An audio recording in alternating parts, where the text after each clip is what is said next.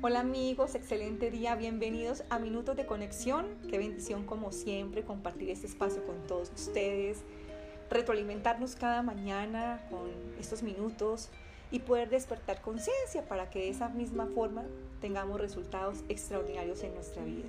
¿Todo es una automaestría? Sí. Y entre más nos disponemos todos los días a transformar nuestro entorno, nuestra relación con nosotros mismos, pues sencillamente vamos a tener también resultados diferentes en nuestra vida. Hoy voy a hablar del poder de la certeza.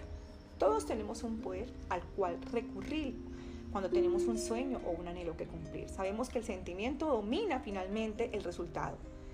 Entonces, ¿en dónde están?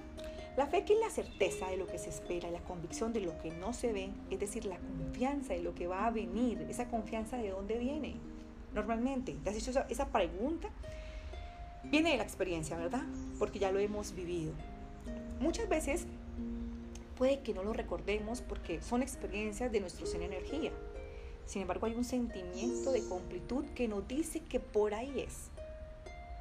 Es decir, al Padre se vive, al Padre se experiencia cuando yo me conecto. Desde ahí nace ese sentimiento de completud, donde no hay temor por nada, donde se confía al cien en lo invisible, porque ya fue creado, solo que nuestros ojos aún no lo pueden ver, no es permeable para nuestra vista humana. Sin embargo, ya se gestó. Para usarlo tenemos que hacerlo parte consciente de nuestra vida y liberarnos de lo que limita nuestro ser espiritual en este campo. Trabajar la conexión para sintonizar con la certeza es un trabajo que requiere maestría, como todo en la vida. Sin embargo, lo que rompe la barrera de frecuencia para acceder a ese estado es indudablemente mi relación con Dios, porque esa relación divina es la que me elimina el temor, elimina la culpa, elimina la preocupación y la autocrítica y todo aquello que nos hace sentir indignos de recibir lo que por derecho divino nos corresponde. Es la certeza, es ese sentimiento de nuestro origen es allí donde reposa nuestra verdadera confianza y es a lo que yo te invito el día de hoy. ¿Qué quiere decir esto? Que nosotros estamos en continua creación. Cualquier sentimiento crea, cualquier emoción crea. Lo que sucede es que entre más grande es nuestro deseo, más energía, confianza y certeza se requiere para manifestarlo aquí y ahora. El poder de la certeza nos marca el sendero en nuestro proceso nos enseña a esgrimir con destreza las armas que desde nuestro nacimiento nos fueron dadas para apropiarnos de este camino que es nuestra vida hacia la tierra prometida. La certeza en la conciencia de saber que conocemos la verdad. La palabra como tal es un sustantivo femenino que deriva de cierto, que a su vez proviene del latín certus, que significa decidido, resuelto o preciso.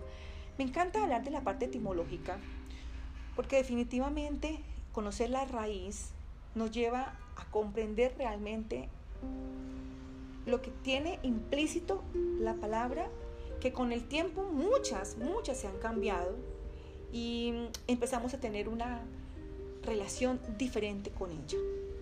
La relación con la palabra, poderla honrar, poderla incorporar en nosotros y ser íntegra con ella, definitivamente marca la diferencia en nuestra vida. Por ello es muy importante mirar la raíz, la parte etimológica de esas palabras y qué es lo que dice en su profundidad y qué nos dice ahora.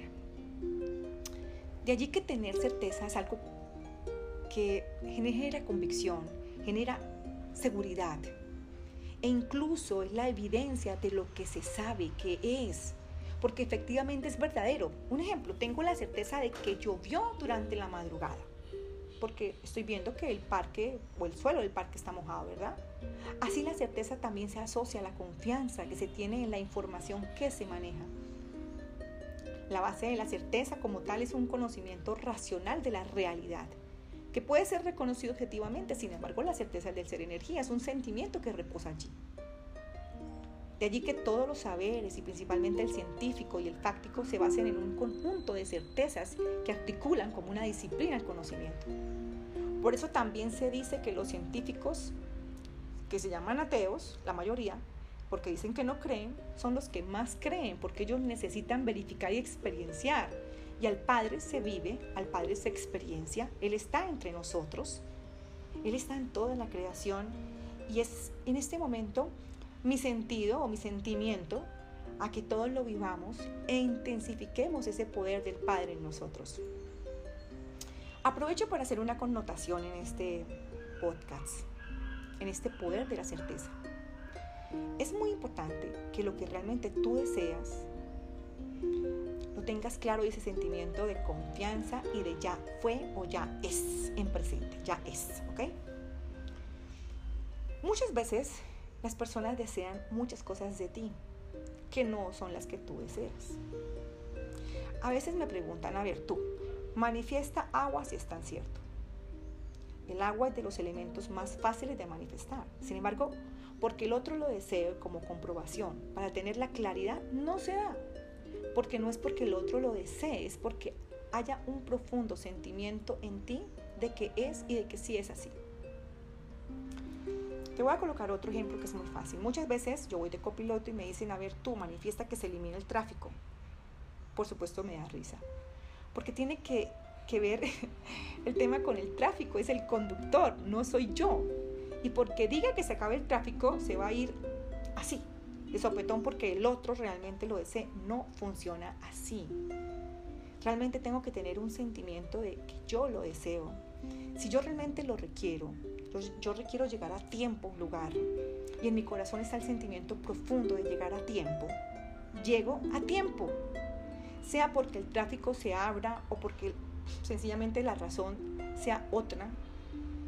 Se van a abrir los caminos, se van a dar las situaciones y voy a llegar a tiempo a donde yo requiero porque realmente el profundo sentimiento de estar a tiempo allá y que todo se alinee, se va a alinear, pero no es porque los demás lo deseen.